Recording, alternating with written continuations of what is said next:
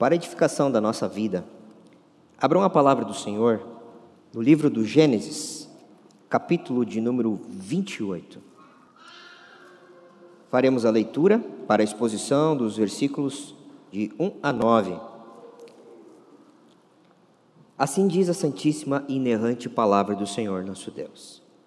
Isaac chamou a Jacó e, dando-lhe a sua bênção, lhe ordenou, dizendo: não tomarás esposa dentre as filhas de Canaã. Levanta-te, vai a Padarã, a casa de Betuel, pai de tua mãe, e toma lá por esposa uma das filhas de Labão, irmão de tua mãe. Deus Todo-Poderoso te abençoe e te faça fecundo e te multiplique para que venhas a ser uma multidão de povos, e te dê a bênção de Abraão, a ti e à tua descendência, contigo para que possuas a terra de tuas peregrinações, concedida por Deus a Abraão. Assim despediu Isaque Jacó, que se foi a Padarã, à casa de Labão, filho de Betuel, o arameu, irmão de Rebeca, mãe de Jacó e de Esaú. Vendo, pois, Esaú que Isaque abençoara Jacó e o enviara a Padarã, para tomar de lá esposa para si, e vendo que ao abençoá-lo lhe ordenara, dizendo: Não tomarás mulher dentre as filhas de Canaã, e vendo ainda que Jacó, obedecendo a seu pai e sua mãe, fora a Padarã, sabedor também de que Isaque, seu pai, não via com bons olhos as filhas de Canaã, foi Esaú à casa de Ismael, e além das mulheres que já possuía, tomou por mulher a Malate, filha de Ismael, filho de Abraão e irmã de Nebaiote. Até aqui a leitura da palavra do Senhor nosso Deus. Muitas vezes nós nos encontramos em circunstâncias difíceis, situações realmente complexas. A maioria dessas situações nós mesmos as provocamos por causa da nossa as nossas falhas, por causa da nossa falta de sabedoria, por causa de caminhos errados que nós tomamos, nós acabamos atraindo sobre nós problemas. O texto que está diante de nós é exatamente isso, o que tinha acontecido. São medidas para solucionar um problema real que o nosso irmão Jacó, filho de Isaac, neto de Abraão, tinha uma confusão que ele tinha se metido. Vamos dizer assim. É importante entendermos que o livro do Gênesis, e os irmãos têm estudado este livro aqui, têm ouvido pregações neste livro. Ele foi escrito por Moisés durante o período de peregrinação do Egito até a terra prometida. Israel era um povo que estava há 400 anos já sob o jugo do Egito, e agora Deus os tirara com mão forte e poderosa, dizendo: Eu tenho uma terra para vocês, porque vocês são herdeiros da minha promessa. Israel estava há muito tempo acostumado a todo tipo de idolatria dos egípcios. Então Israel está recebendo este livro. Os primeiros ouvintes do livro do, do Gênesis são um povo, é um povo que está caminhando para uma nova terra. E precisa lá nesta nova terra ter um procedimento diferente do que ele sempre aprendeu durante 400 anos. Então toda essa narrativa que está diante de nós Moisés registra para que o povo de Israel, ao observar a sua história, como as coisas aconteceram no passado, eles tivessem temor ao Senhor e tivessem então uma vida santificada e consagrada ao único Deus verdadeiro. Quando nós chegamos nesse texto que acabamos de ler, algumas coisas aconteceram. É importante sinalizar que a perícope que nós lemos aqui, ou seja, este, esses nove versículos, faz parte de um bloco maior que começa exatamente no capítulo 25, versículo 19, e vai até o capítulo 35, versículo 29. Por que isso? Porque o livro do Gênesis, ele é marcado desta forma. Por exemplo, no versículo 19 do versículo do capítulo 25, diz assim no início: "São estas as gerações de Isaac". Cada vez que muda a forma, a divisão do livro, ele começa: "São estas as, as gerações de Abraão. São estas as, gera as gerações de Esaú. E agora nós estamos na geração de Isaac. Então, Deus está mostrando para o seu povo, por meio dessas gerações que se sucederam, como ele estava ensinando a verdade para eles, como ele, gostaria que eles aprendessem a sua verdade, tão importante para a vida na nova terra que Deus estava lhe dando. O que, que acontece especificamente antes do nosso texto aqui? Jacó trapaceou duas vezes o seu irmão Esaú. E é muito interessante, porque desde o ventre de Rebeca eles já brigavam, diz a Escritura Sagrada. Ele lhe oferece um, uma, um, uma, comida e ele vende a sua primogenitura. Ou seja, Isaú, que era o que nasceu primeiro, acabou vendendo por um prato de lentilhas a sua primogenitura. Depois, ele acaba fazendo com que Jacó, é, fazendo com que Isaú é, fique para trás na questão da bênção, ou seja, na bênção que Isaac estava dando. Isaac era um patriarca, assim como Abraão, e tinha uma bênção para derramar sobre o filho mais velho. Vocês, os irmãos conhecem a história, ele vai lá, Rebeca o ajuda, coloca algum, alguns pelos de cabra sobre ele, porque era característica de Isaú ter mais pelos, e ele prepara uma, uma comida para ele, enquanto isso o Isaú está no campo caçando, porque o Isaac tinha pedido isso. Então são duas ocasiões em que o Jacó passa o seu irmão mais velho, o Isaú, para trás. O que, que o Isaú quer fazer? Ele quer acabar com Jacó. Ele quer matá-lo. Os irmãos podem acompanhar no capítulo 27, aí o, o versículo 41 diz assim: Passou Esaú, Esaú a odiar a Jacó por causa da bênção com, com que seu pai o tinha abençoado. E disse consigo: Vem próximos os dias de luto por meu pai, então matarei Jacó, meu irmão. Ele odiou seu irmão por tudo que o seu irmão tinha feito com ele. E agora ele está planejando um assassinato. Meu pai vai morrer, ele já está cego, já está velho, ele vai morrer e eu vou matá-lo. A mãe, Rebeca, vendo tudo isso, fala com Isaac e diz: Olha, a gente precisa tirar o Jacó de cena. E é isso que está no nosso texto. Irmãos, é uma circunstância difícil que um irmão nosso sofreu no passado, por causa de seus erros. Mas ele era filho da aliança. A bênção de Deus estava sobre a vida dele. E a palavra sempre nos ensina que o Senhor Deus cuida do seu povo. Dito todas essas coisas, eu convido a amada igreja a receber a palavra do Senhor sobre o seguinte tema: Deus está cuidando de você. Deus está cuidando de você. E nós vamos ver neste texto duas formas que o Senhor usa aqui, neste momento, na trajetória da Escritura, para cuidar do seu servo, ou seja, para cuidar de você.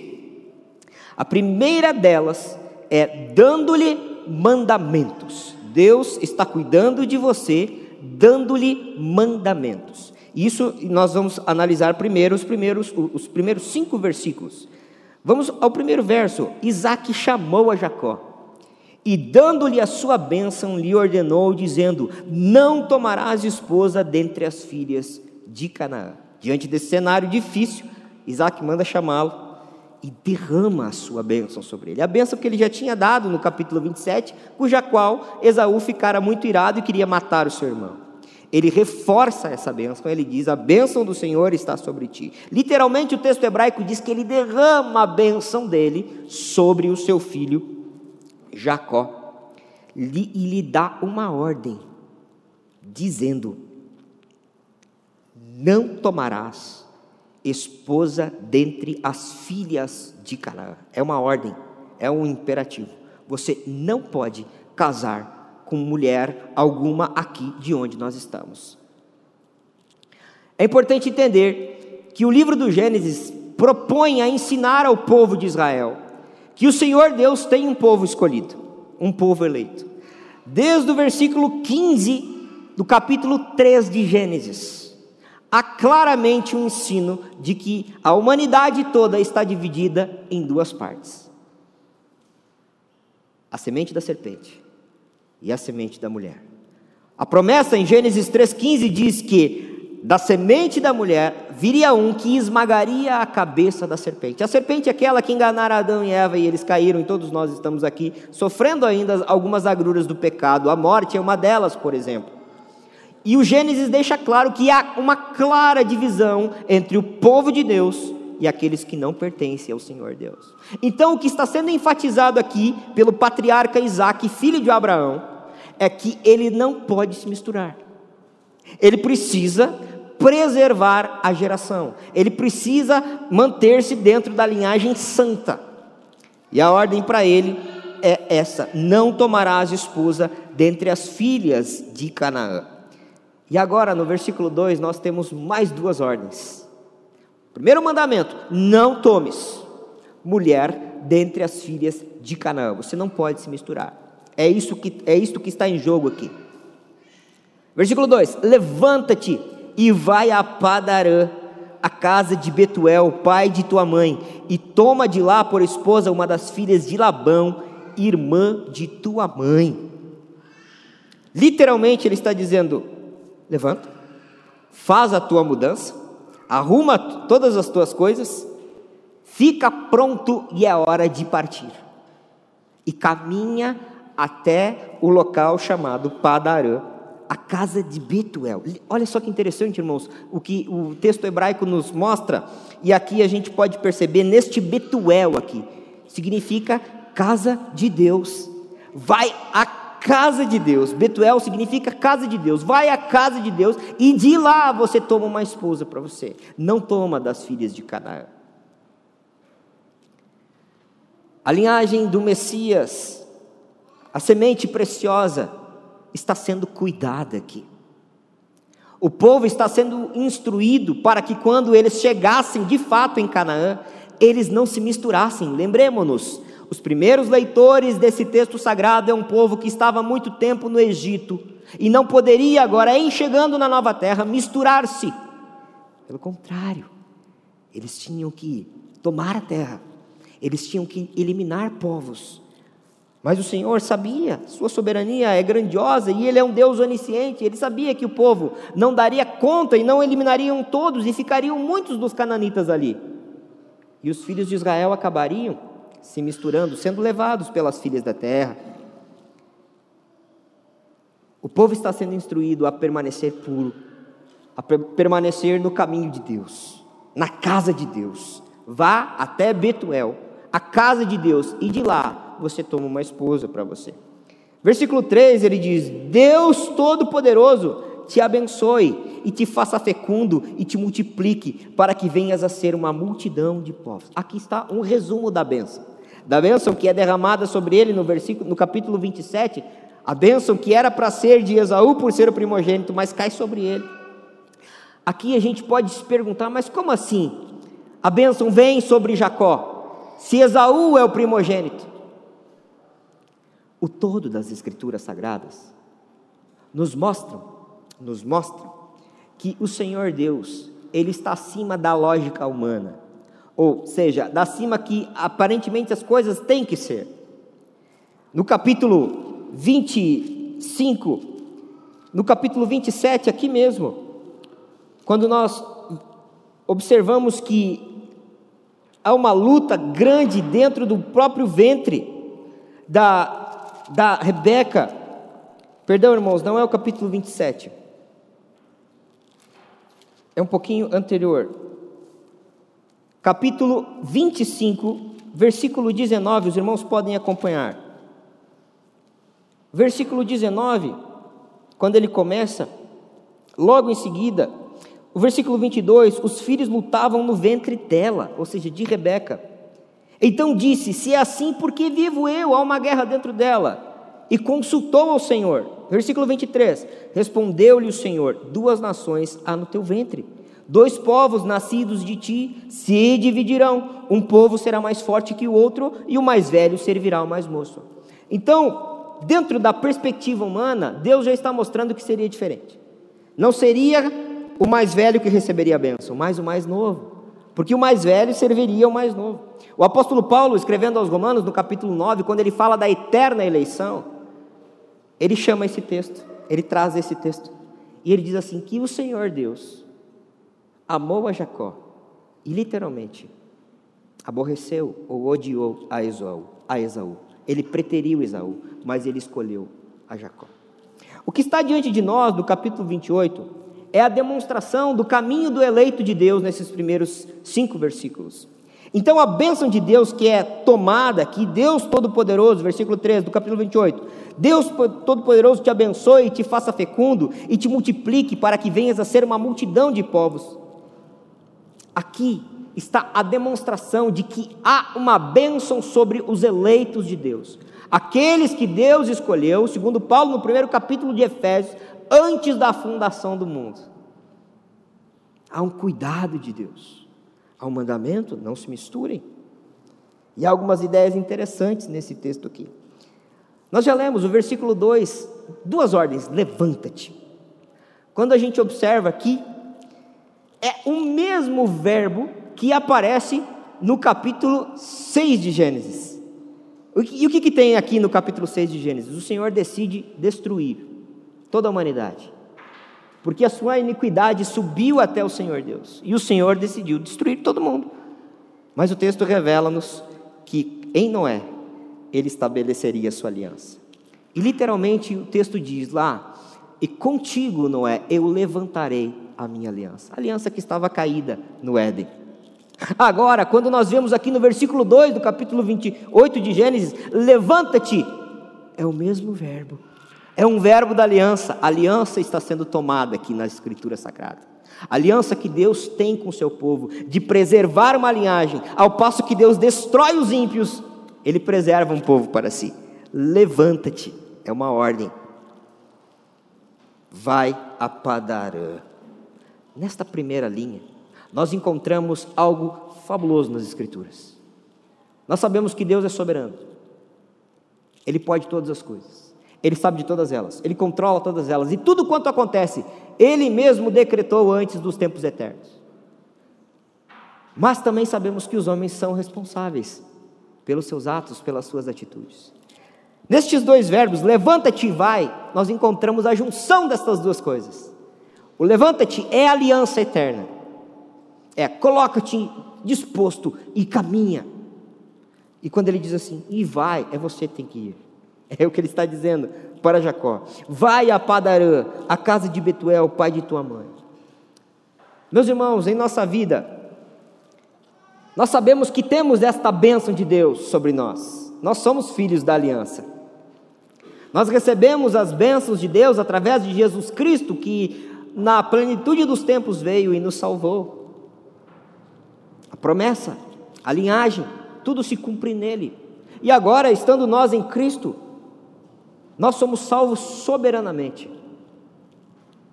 Mas algumas coisas que nós precisamos fazer depois de sermos justificados em Cristo Jesus, depois de sermos postos em pé, literalmente colocados de pé em Cristo Jesus, porque estávamos mortos em nossos delitos e pecados.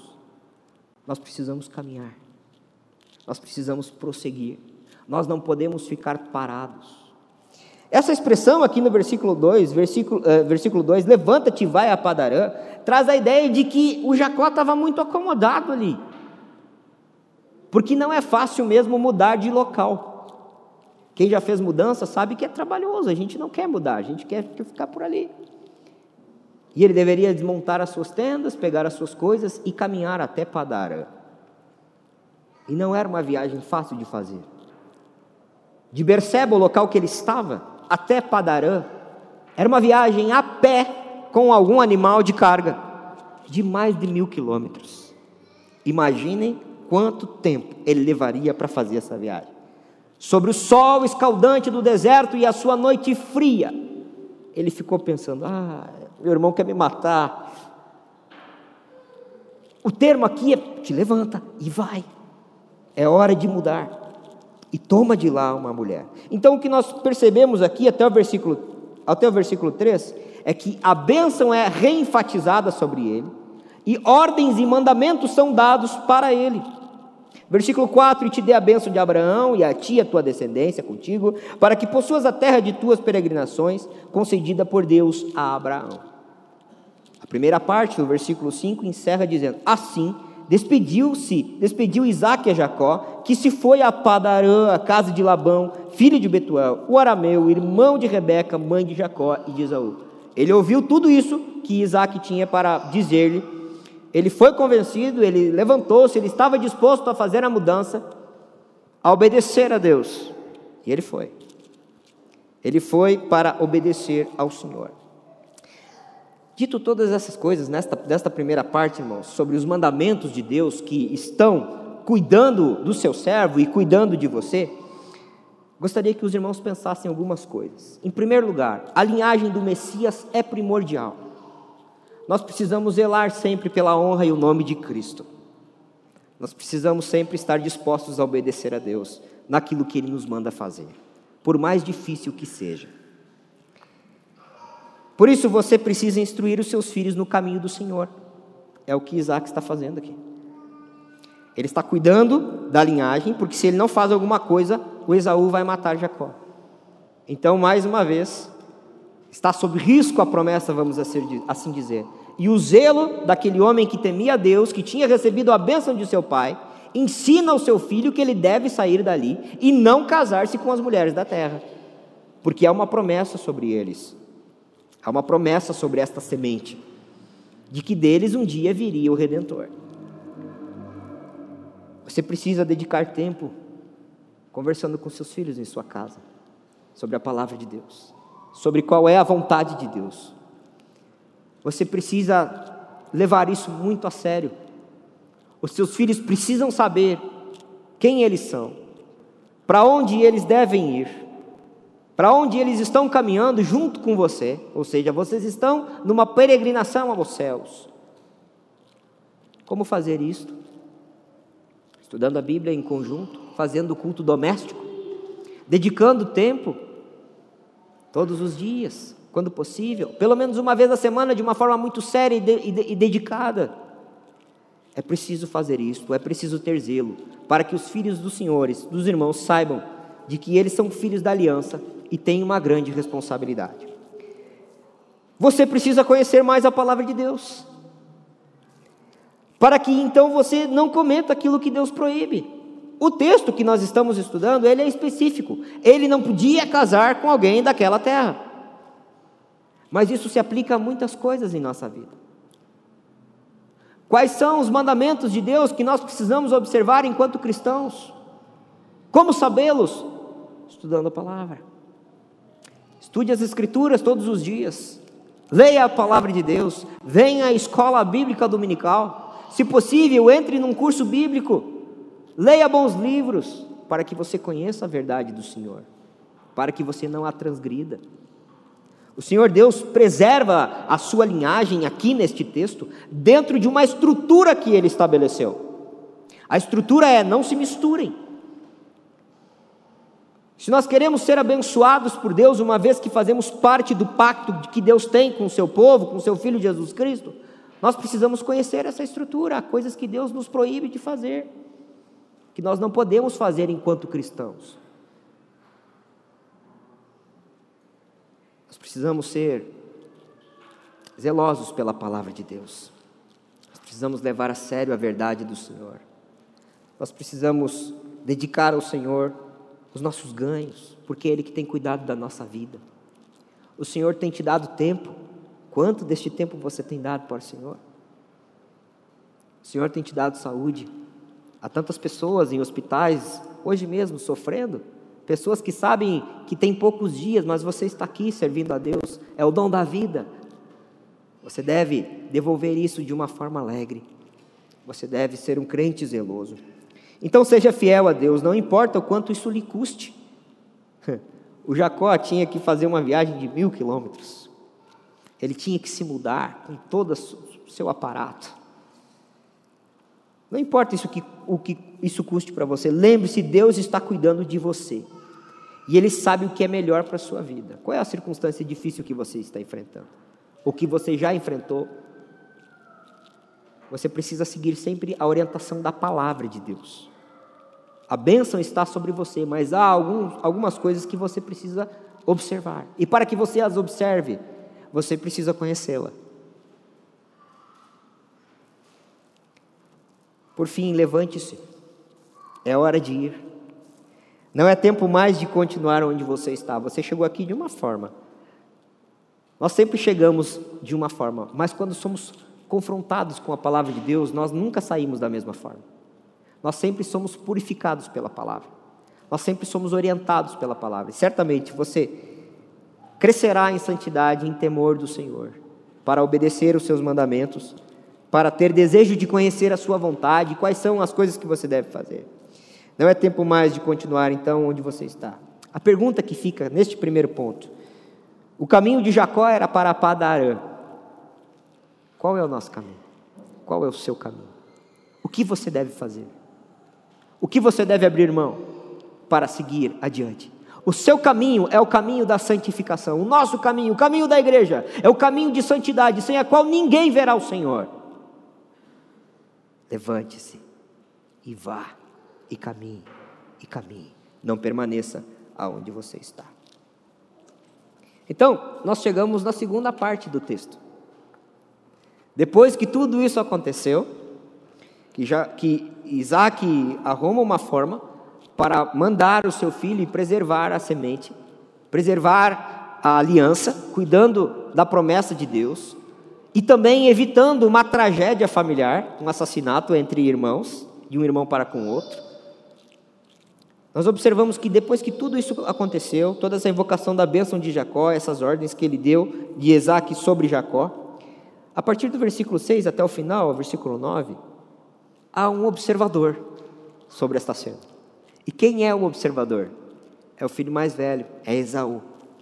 Leiamos, versículo 6. Vendo, pois, Esaú que Isaac abençoara Jacó, e o enviara a Padarã para tomar de lá esposa para si, e vendo que, ao abençoá-lo, lhe ordenara, dizendo: Não tomarás mulher dentre as filhas de Canaã, e vendo ainda que Jacó, obedecendo a seu pai e a sua mãe, fora a Padarã, sabedor também de que Isaac, seu pai, não via com bons olhos as filhas de Canaã, foi Esaú à casa de Ismael, e além das mulheres que já possuía, tomou por mulher a Malate, filha de Ismael, filho de Abraão e irmã de Nebaiote. Havia um espectador, o mais velho. É como se o texto dissesse assim, que Esaú estava observando e quase que não acreditando, dizendo realmente ele tomou a minha bênção e agora o Pai está mandando ele para seguir adiante, está fazendo com que eu não tenha o privilégio, entre aspas, de fazer aquilo que está no meu coração, ou seja, ele queria matar o seu irmão. E vendo, pois, Esaú, que Isaac abençoara Jacó, ou seja, realmente a bênção está sobre ele, é o que Deus quis. E o enviar a Padarã para fazer o contrário de que Esaú já estava fazendo. Repare o versículo 9.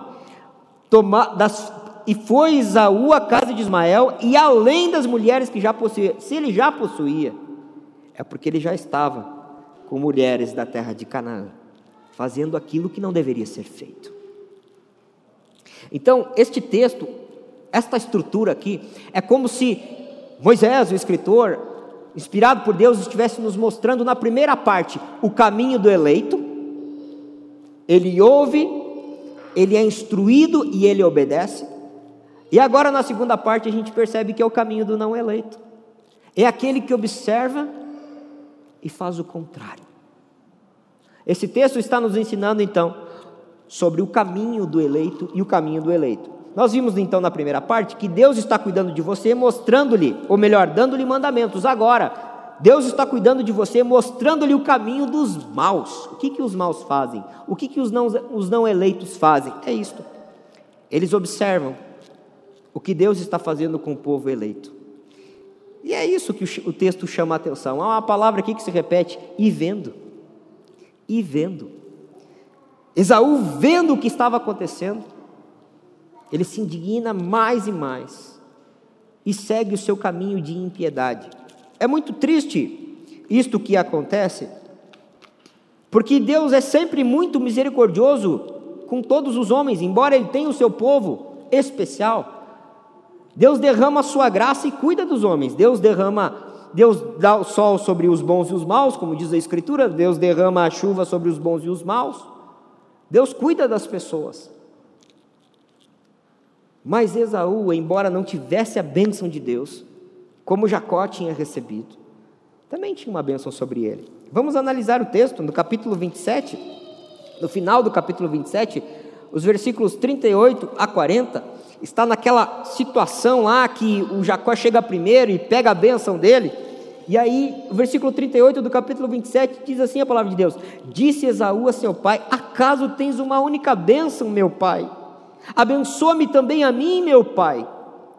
E levantando Esaú, a voz chorou. Então lhe respondeu Isaac, seu pai: Aí vem a bênção.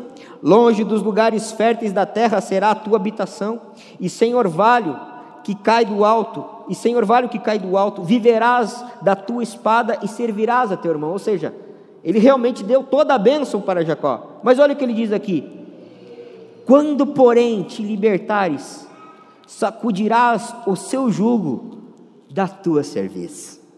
Havia uma palavra de esperança para Esaú. Embora a bênção da aliança não estivesse sobre ele, e ele fosse servir o seu irmão, como diz a Santa Escritura, o Senhor ainda foi misericordioso com ele.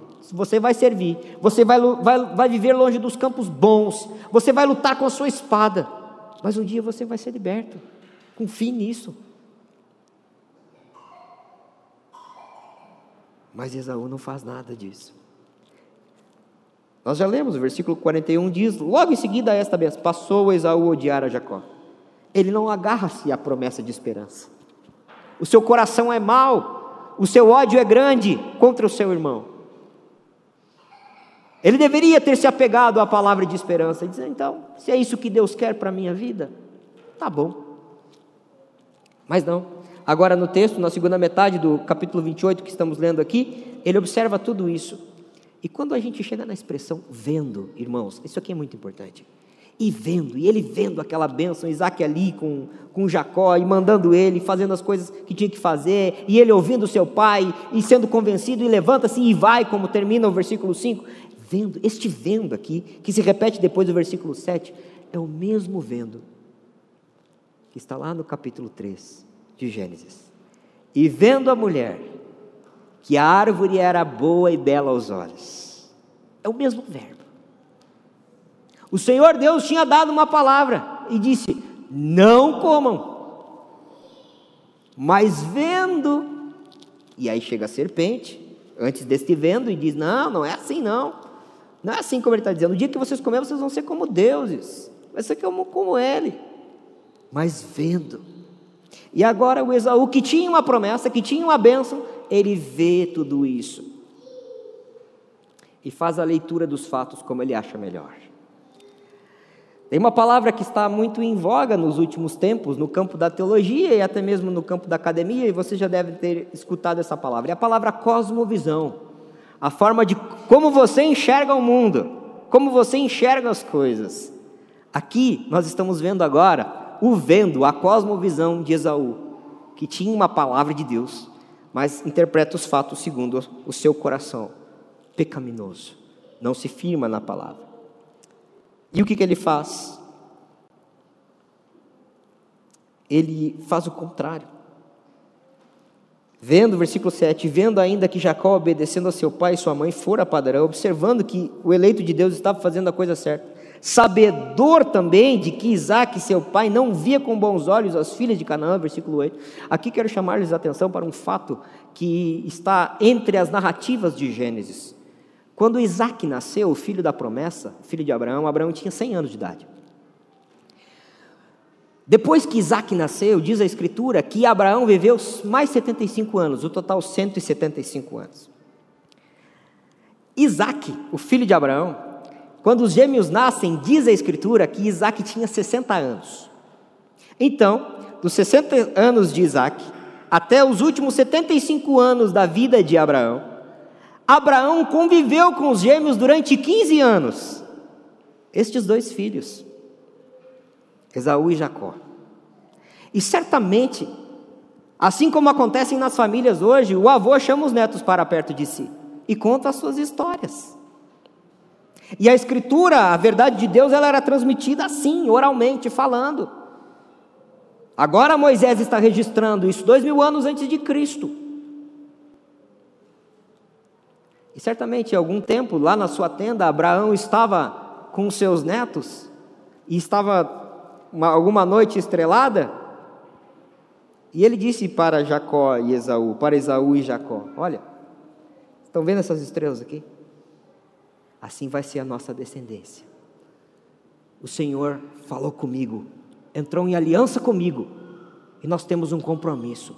Nós somos diferentes de todo esse povo aqui. O Senhor nos prometeu uma terra, o Senhor vai fazer de nós uma grande nação, e nós seremos bênção para todos os povos. É por isso que o versículo 8 diz assim: Sabedor também de que Isaac, seu pai, não via com bons olhos as filhas de Canaã, porque ele conhecia a aliança, ele sabia que Deus tinha um propósito, mas o seu coração era mau, ele não se agarrou na palavra de Deus. Talvez alguém diga assim, é, mas puxa vida, temos que entender Esaú também, né? Ele tinha o direito, o direito foi tomado dele.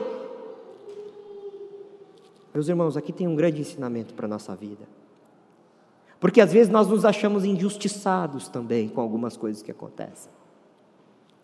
Mas nós esquecemos da soberania de Deus, como falei anteriormente. O Senhor é soberano. A Escritura diz que a uns ele exalta e a outros ele abate. O profeta Daniel, no capítulo 2, versículo 21, diz que é ele quem estabelece os reis, ele retira os reis. É Ele que controla os tempos e as estações. Todas as coisas que acontecem estão nas mãos de Deus. O Senhor não é pego de surpresa em nenhum momento. Por isso você não precisa estar ansioso. E segundo a Escritura, a ansiedade também é um pecado. Porque estar ansioso significa que não estamos com confiando suficientemente na soberania de Deus. 1 Pedro capítulo 5, versículo 7, lançando sobre ele toda a vossa ansiedade, porque ele tem cuidado de vós. Nós não temos o dia de amanhã, temos agora, mas o Senhor é o eterno presente. Tudo está nas suas mãos. Por isso descanse no cuidado de Deus e não tenha o seu coração entenebrecido, não tenha o seu coração enraivecido, melhor dizendo, endurecido por algumas circunstâncias que tenham acontecido. Firme-se sempre na palavra de Deus. E foi Esaú à casa de Ismael, e além das mulheres que já possuía, tomou por mulher a Malate, filha de Ismael, filho de Abraão, irmã de Nebaiote. Ele se afunda mais ainda nos seus pecados. Porque agora ele vai à casa de Ismael, o outro filho de Abraão. E certamente eles já estavam envolvidos com Canaã, com toda aquela idolatria ali, que, coisas que o Senhor queria que o povo de Deus se separasse. Meus irmãos, Deus está cuidando de você, mostrando-lhe o caminho dos maus. Os maus são aqueles que observam, eles veem e eles fazem ao contrário. Eles têm uma cosmovisão diferente da revelada pelo Senhor na Sua Santa Palavra. Desde os tempos do Iluminismo, alguns séculos atrás, é o homem que diz como as coisas são. Eles começaram dizendo: o homem é a medida de todas as coisas. É o homem que olha para esse livro hoje e diz: Isso não é um livro, isso é uma borboleta. Porque você pode dizer o que as coisas são. Ao ponto de chegarmos nos dias de hoje e algumas pessoas afirmam coisas absurdas sobre si mesmas. Há homens que se dizem mulheres, há mulheres que se dizem homens. Pior ainda do que isto, há homens que se dizem animais. E nós temos toda uma problemática aí com a questão de ideologia de gêneros. Por quê? Por causa da visão errada. Porque não são guiados pela palavra de Deus. Algum tempo atrás estava vendo uma charge, essas tirinhas, né, humorísticas, sobre ideologia de gêneros. Estava ali um pote de uma famosa marca de maionese. E essa marca de maionese estava dizendo em seus pensamentos: Use-me, eu sou um shampoo. O interessante era que ninguém usava aquele shampoo. Porque nós sabemos o que, que acontece se você pegar um pote de maionese e colocar na sua cabeça. É triste o ponto que o mundo chegou afastado de Deus. Nós somos aquilo que a Bíblia diz que nós somos. Nós não somos aquilo que nós dizemos que somos. Nós somos aquilo que a Escritura diz que nós somos. E nós somos a imagem e semelhança de Deus. E aqui está o povo eleito de Deus. Nós vimos nesse, vimos nesse texto aqui o caminho do eleito e o caminho do não eleito. O que, que o eleito faz? Ele ouve a palavra da promessa, as ordens do Senhor, e ele segue. Ele faz conforme a palavra, não importa o que isso lhe custe. O não eleito, embora haja benevolência de Deus para com ele, ele endurece o seu coração e segue o seu caminho mal. Sendo assim, irmãos, primeiro lugar, não seja guiado por aquilo que você está vendo. Seja guiado pela sua visão. Faça a leitura através da palavra de Deus. Pergunte sempre o que Deus tem com isto que está acontecendo comigo, com essa adversidade. Não seja guiado pelas suas emoções, pelos seus desejos. Seja guiado sempre pela palavra de Deus. Não tenha ciúmes daqueles que têm conseguido seguir no reto caminho, mas almeje caminhar como eles. Não faça como Isaú aqui. Se você está vendo o seu irmão prosseguir em santidade, crescer no caminho da graça, não inveje, mas almeje fazer como ele tem feito, porque isso vai agradar a Deus. Agarre-se com qualquer fio de esperança que a palavra de Deus te dá. Há pessoas que passam muito tempo fora e longe dos caminhos do Senhor, perdem a sua juventude lá fora, e depois voltam, graças a Deus por isso, voltam mais tarde. Mas a sua juventude já foi. Mas há ainda esperança, a boa palavra de Deus para aqueles que chegam depois. Agarre-se à palavra de Deus. A Escritura diz que quando estivermos em idade avançada ainda daríamos frutos. Não fique lamentando o tempo perdido. Mas olhe sempre daqui para frente, segundo a palavra de Deus. Agarre-se à esperança que ela te dá. Saiba que além de não fazer o que é correto, os ímpios sempre farão o pior possível. Irmãos, não esperem dias melhores não esperem. A nossa esperança vem do alto, não aqui da terra.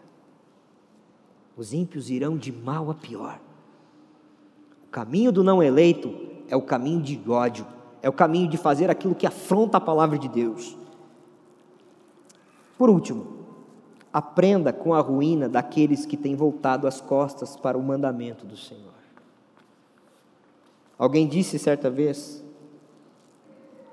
que o inteligente aprende com seus erros, mas o sábio, ele aprende com os erros dos outros. A Escritura nos instruiu nesta noite sobre o caminho do eleito de Deus e o caminho do não eleito.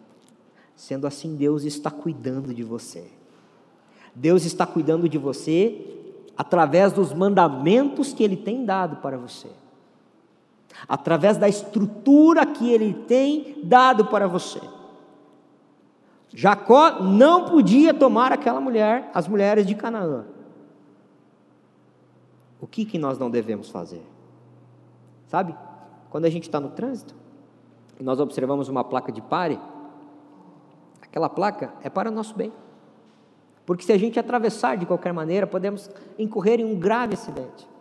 Como bons motoristas, a gente sempre para. Sinal vermelho também. O que, que a gente faz quando a Bíblia nos manda não fazer alguma coisa? Nós devemos fazer. O Senhor Deus também está cuidando de você, mostrando o que aconteceu com os maus ou, ou melhor dizendo, mostrando o caminho dos maus daqueles que não obedecem. Eu quero ler um último texto, e com esse texto vou encerrar a mensagem. Vamos para Romanos, capítulo 15, versículo 4. Romanos 15 e 4.